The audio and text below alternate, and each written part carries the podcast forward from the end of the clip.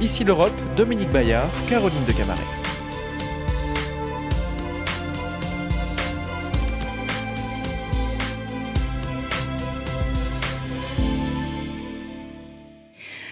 Bonjour à tous et merci de nous rejoindre pour Ici l'Europe sur France 24 RFI. Cette semaine, nous allons prendre un peu de recul et de hauteur sur notre Union européenne avec un théoricien. Nous avons le plaisir de recevoir l'universitaire néerlandais Luc van Middelaar, une voix qui compte dans le débat européen. Bonjour Luc van Middelaar. Bonjour, bonjour. Alors, vous êtes historien de formation, euh, avec aussi de la philosophie politique. En 2008, vous publiez un ouvrage très remarqué sur la construction européenne. Le passage à l'Europe, histoire d'un commencement, est traduit dans une dizaine de langues. De 2010 à 2014, vous avez été conseiller politique du président du Conseil européen, le Belge Herman van Rompuy. Vous avez écrit récemment sur les effets de la pandémie, un titre qui n'est pas publié en français. Dernier ouvrage paru en français, Le réveil géopolitique de l'Europe aux éditions du Collège de France, où vous avez donné l'an dernier une série de conférences sur le sujet. Alors on a envie de dire la crise économique, le Brexit, le Covid, maintenant la guerre en Ukraine. L'Union européenne, cette dernière euh, décennie, a été confrontée à de multiples crises. Face à cela, elle vous a plutôt déçu ou impressionné? Déçu ou impressionné, je ne sais pas si c'est la façon de poser le problème, mais je pense que l'Union européenne s'est impressionnée en fait elle-même. Parce qu'elle, euh, qui était plutôt une organisation régulatrice pour faire marcher avec des règles, travailler très lentement, euh, patiemment, etc., elle a su agir dans le moment, elle a su improviser dans des situations de danger pour parer des chocs choc économique, euh, la pandémie. Et dans cette euh, décennie de crise, l'Union européenne, en fait, elle, s'est transformée. Elle a euh, vécu une, vraie métamorphose. Aujourd'hui, on le voit lors de cette guerre, elle est plus à même d'agir dans le moment et de réagir plus rapidement à des choses, à des événements imprévus. Cela fait un peu plus de trois mois que la Russie a lancé cette offensive armée en Ukraine aux portes de l'Europe. Une guerre qui bouleverse le cœur des Européens, mais aussi qui bouleverse la façon dont les Européens euh, voient leur avenir. Le réveil géopolitique de l'Europe, dont vous parliez avant même le début de ce conflit, est plus que brutal. Oui, tout à fait. Là, le, réveil, il, est rude. Hein. Euh, les conférences que j'avais prononcées l'année dernière euh, au Collège de France, Là, je, parlais déjà aussi euh, du conflit avec euh, la Russie, la guerre, euh, l'annexion de la, Crimée, mais aussi la crise à nos frontières avec les migrants et les réfugiés, et aussi le, grand choc de l'élection de Donald Trump aux États-Unis, qui était aussi un, réveil pour les Européens qui se rendent compte qu'un jour, il faudra qu'ils puissent eux-mêmes prendre la responsabilité, pardon, pour leur sécurité. Mais le choc aujourd'hui, le choc du 24 euh, février, il est bien de notre ordre. Il est, parce que là, euh, évidemment, c'est une, guerre terrestre classique tout près. Les gens euh, ont, peur et, sentent que ce qui se passe en Ukraine, c'est pas loin du tout et que c'est quelque chose qui nous affecte. Ça m'a beaucoup impressionné, bien sûr, on a beaucoup parlé de toutes les décisions qui ont été prises, peut-être on va en reparler euh, tout à l'heure, mais ce qui m'a aussi impressionné, c'est que les opinions publiques, euh, presque dans, dans, toute l'Europe, se sont aussi mobilisées en quelque part. Elles sont prêts à mettre, euh, j'en sais rien, euh, la température un petit peu plus basse en hiver ou mettre un pull de plus pour être moins dépendant du gaz russe. Les gens euh, accueillent des, des, des, réfugiés ukrainiens. et gentiment, ils votent aussi pour l'Ukraine dans le Eurovision Song Festival. ce qui est même pas une, blague parce que ça, témoigne en fait d'un grand mouvement de, de solidarité porté par quasi euh, toutes les sociétés européennes, qui, est impressionnante, je trouve. Alors justement, euh, les Européens ont, réagi, vous l'avez dit, assez vite avec des sanctions économiques. Euh, on voit aujourd'hui qu'ils sont plus de mal à se mettre d'accord sur un embargo sur l'énergie. Est-ce qu'ils ne sont pas en train de dilapider ce capital confiance qui était engagé à partir du 24 février? Non, je crois qu'il ne faut vraiment pas sous-estimer ce qui, ce qui a, été fait dans une unité et une détermination euh, remarquable, parce que même hein, avant le 24 février, il y avait aussi, bien sûr, des divergences euh, de points de vue entre, en fonction des géographies, des dépendances énergétiques, etc. Et donc, évidemment, c'est normal que les décisions qui resteront à prendre, les, mesures pour mettre encore plus de pression euh, seront, seront plus difficiles parce que ça fait une grosse différence si on dépend pour 100% du, gaz russe ou, pour simplement 10%. Mais, même là, euh, je suis convaincu que des solutions vont être trouvées.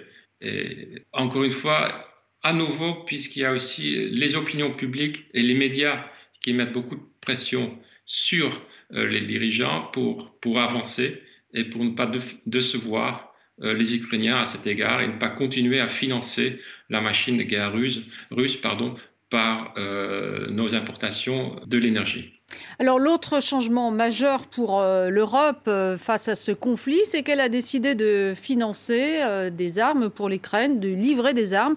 Ce revirement est-il frappant, définitif avec l'histoire de la construction européenne qui est l'histoire d'une histoire pacifiste? Oui, pour moi, ça, c'est vraiment un virement euh, majeur, évidemment. L'Union européenne a été commencé, construit comme un, projet de paix après la, Seconde Guerre. C'est-à-dire, euh, voilà, et pour construire la paix entre euh, des nations jusque-là ennemies, comme notamment la France et l'Allemagne et, et, leurs voisins, on a aussi au sein de l'Union européenne et à Bruxelles, on a en fait banni quasi toute pensée, tout discours de puissance, de pouvoir. Hein. Euh, moi, j'étais, comme vous l'avez rappelé, euh, j'étais le euh, speechwriter, la plume du président du Conseil européen, et c'était quasi interdit d'utiliser des mots comme pouvoir, intérêt, puissance dans le discours officiel. Et donc là, on vient de très loin pour l'Union européenne pour passer à ce stade, à cet acte de livrer des armes. Et donc, on sort aussi de cette neutralité, en fait. Euh, l'idée que l'Union européenne est un petit peu en dehors du jeu euh, géopolitique, qu'elle n'est pas une puissance parmi les puissances, qu'elle a juste euh, un pôle qui, qui doit rayonner des valeurs universelles, les droits de l'homme, la démocratie. Mais là, elle assume dans cette crise un autre rôle et c'est un, vrai changement. Euh, les Européens investissent-ils trop peu euh, dans leur défense? Ont-ils tous négligé leurs obligations issues à la fois des traités européens et de celui de l'OTAN en matière de dépenses militaires? Sophie Samaï sépare pour vous tout de suite le vrai du faux. On écoute. Lors du discours d'ouverture d'une conférence politique à Milan le 29 avril dernier, la présidente du parti Frères d'Italie, Giorgia Meloni, a vivement critiqué la politique de défense de l'Union européenne. Aucune des nations européennes ne respecte l'engagement pris avec l'OTAN d'investir 2% de son PIB dans la défense. C'est faux. En 2014, les pays membres de l'OTAN et de l'Union européenne ont bel et bien pris l'engagement d'investir 2% de leur PIB dans la défense européenne pour les 10 années à venir, soit jusqu'en 2024. Et selon les derniers chiffres de l'OTAN, tous les pays n'ont pas respecté cet engagement. Par exemple, les dépenses de défense de l'Italie par rapport au PIB sont passées de 1,14% en 2014 à 1,54% seulement en 2021. Mais six pays européens font eux figure de bons élèves. La Grèce, la Pologne, la Croatie, l'Estonie, la Lettonie et la Lituanie ont tous investi plus de 2% de leur PIB dans la défense en 2021. Et si l'on s'attarde sur les chiffres de 2020, il s'avère que la France et la Roumanie avaient également tenu leurs engagements avec l'OTAN. De son côté, l'Allemagne, la plus grosse économie européenne, devrait elle aussi rejoindre le haut de la liste.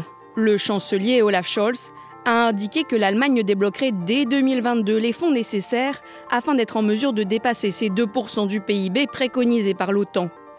Voilà, en tant que philosophe politique, euh, ces fameux 2% du PIB consacrés à la défense pour chacun des pays, à la fois membres de l'OTAN et euh, de l'Union européenne, est-ce que vous avez l'impression qu'on a sorti chiffre du chapeau? Ça correspond à, nos besoins bien réels dans le monde de 2022 euh, avec la guerre en Ukraine? Oui, on, le constate qu'on avait négligé, négligé pardon, la, sécurité et la défense, et que cet objectif de 2% du PIB n'y est pas pour euh, rien. Je crois que l'Allemagne, euh, le, virement allemand, il est, fondamental parce que est plus important que pour d'autres pays parce que pour l'Allemagne, c'était vraiment aussi une mentalité, une, une, façon d'être dans le monde, de ne plus dépenser la défense et de tout miser sur la politique économique, le commerce.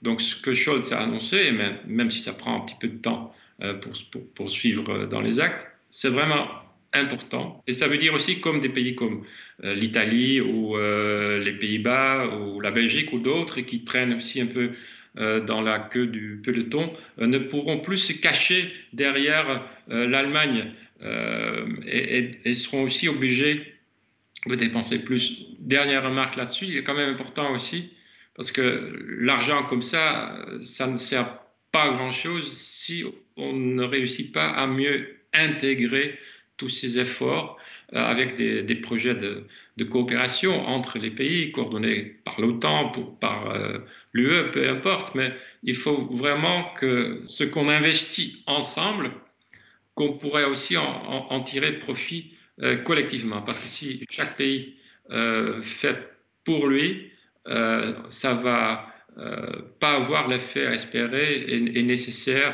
dans le renforcement euh, de, de, notre défense collective en tant qu'Européens. La Suède et la Finlande veulent adhérer à l'OTAN, l'Alliance Atlantique et le parapluie américain. Sont, sont-ils d'ores et déjà pour vous les vainqueurs de l'histoire? Non, ce qui, ce qui, est très intéressant, c'est que les Européens dans cette crise, en fait, ils sont, ils sont pragmatiques. Ils veulent renforcer toutes les structures de sécurité, UE et OTAN. La Suède et la Finlande, c'est un mouvement fondamental après pour la Suède deux siècles de neutralité. Mais il y a aussi un mouvement inverse dont on a euh, moins parlé, c'est que le Danemark, qui est un pays atlanticiste, hein, très solidement euh, intégré dans l'OTAN, et qui n'aimait pas du tout la défense européenne de l'UE et qui avait même à l'époque euh, du traité de Maastricht fait un référendum contre et refusé de participer aux nouvelles structures de défense. Le même Danemark va avoir un référendum le le 1er juin, donc dans pas longtemps, pour intégrer la défense de l'UE. Donc ce qu'on voit, c'est que l'OTAN et, l'UE vont avoir plus se chevaucher en termes d'appartenance des pays qui participent. Et ça, c'est une bonne chose. Le fait, quand même aussi, c'est que donc il y aura des frontières plus dures en quelque sorte entre les blocs. Hein. Il n'y a plus de pays neutres comme lors de toute la guerre froide, euh, la Suède, la Finlande, l'Autriche, peu entre l'OTAN et à l'époque euh, le pacte de Varsovie, disons, de Moscou.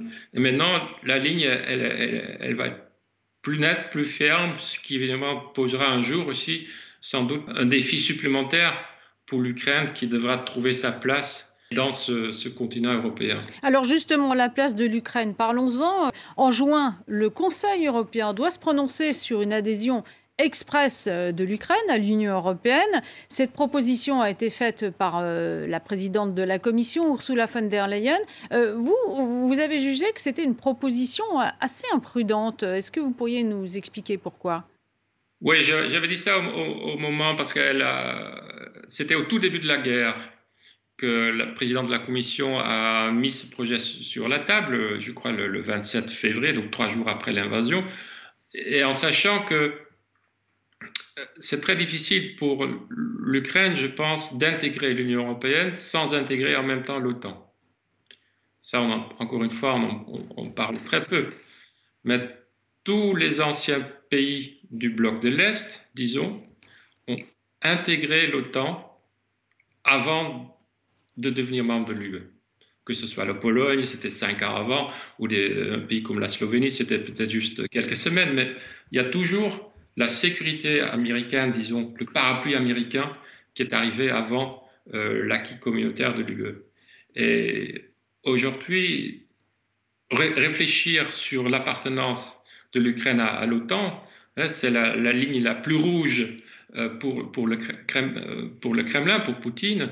Donc il me semble que ça, euh, ça rendait une situation très complexe par rapport à la guerre dans laquelle nous sommes et qui reste très dangereuse évidemment aujourd'hui, encore plus complexe.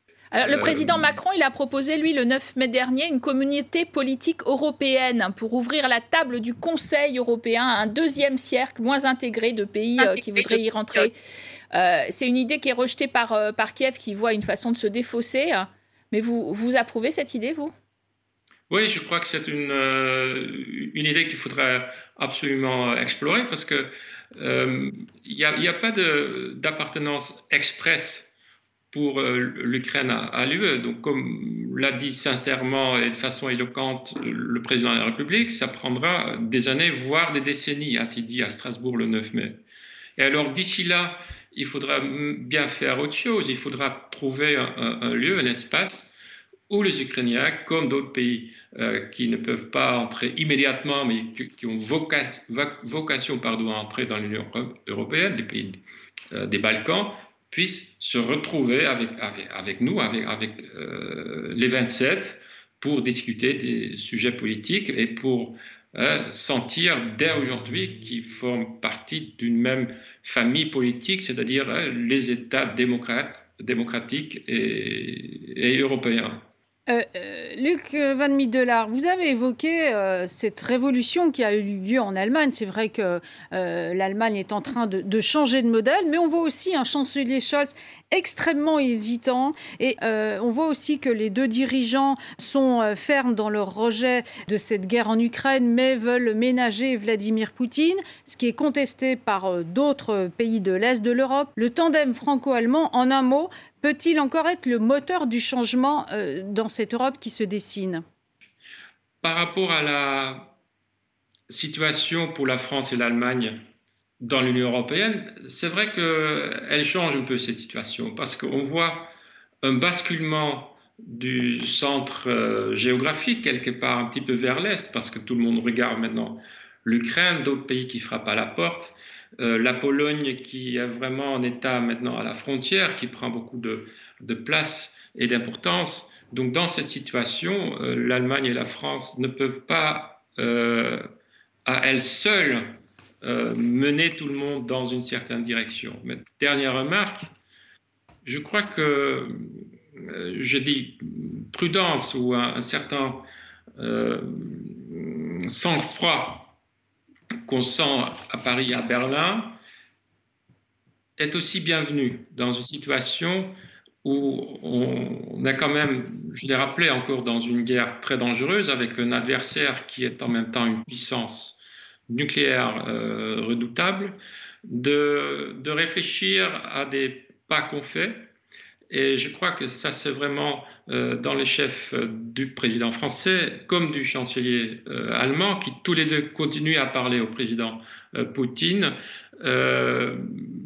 trouver vraiment l'équilibre entre éviter le pire, ce qui serait une escalade dans ce, conflit, et donner des gages et du soutien massif, y inclus militaire comme on le fait, euh, à l'Ukraine. Et ça, c'est une position que portent euh, la France et l'Allemagne ensemble, parfois en effet euh, pour, pour balancer et équilibrer les souhaits des pays baltes ou de la Pologne, mais ça me paraît une, une, position et un point de vue important et où on peut compter sur ces deux dirigeants et leurs deux gouvernements.